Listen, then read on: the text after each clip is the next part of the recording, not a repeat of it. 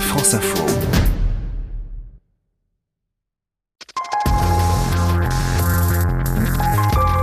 Et si vous venez de brancher la radio, vous êtes encore dans le coton, que le réveil est difficile parce que vous avez eu du mal à dormir hier soir, c'est peut-être que vous souffrez de la phobie du dimanche soir et donc un peu du lundi matin. C'est votre sujet du jour, Edwige Coupez.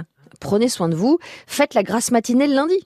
Oui, bon, ok, c'est pas vraiment possible. Alors, comment vaincre cette malédiction du dimanche soir qui veut qu'à mesure que le week-end passe, votre morale baisse et une boule d'angoisse monte dans votre corps? Près de la moitié des gens, hein, quand même, sont concernés, selon le Mhm. psychiatre Florian Ferreri, auteur de Vaincre le blues du dimanche soir chez Hachette. Et comment ça s'explique?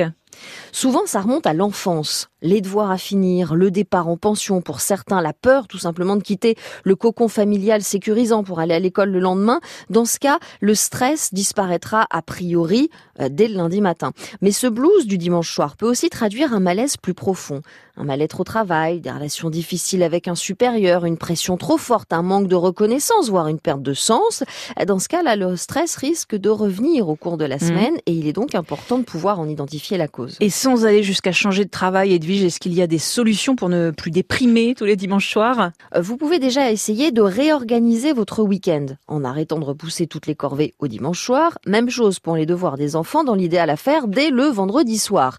Évitez les grasses matinées trop longues, pas plus de 2h30 sur l'horaire de la semaine. L'organisme n'aime pas les changements de rythme. Même chose pour la sieste, 20 minutes, pas plus, au risque de vous réveiller ensuqué avec l'impression de ne pas avoir profité de votre journée.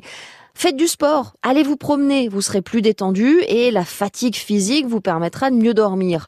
Prenez un bain ou encore écoutez de la bonne musique que vous aimez, vous allez sécréter de la dopamine, Mhm. un neurotransmetteur qui régule l'humeur et la motivation. et, et on prévoit quelque chose de spécial pour le lundi?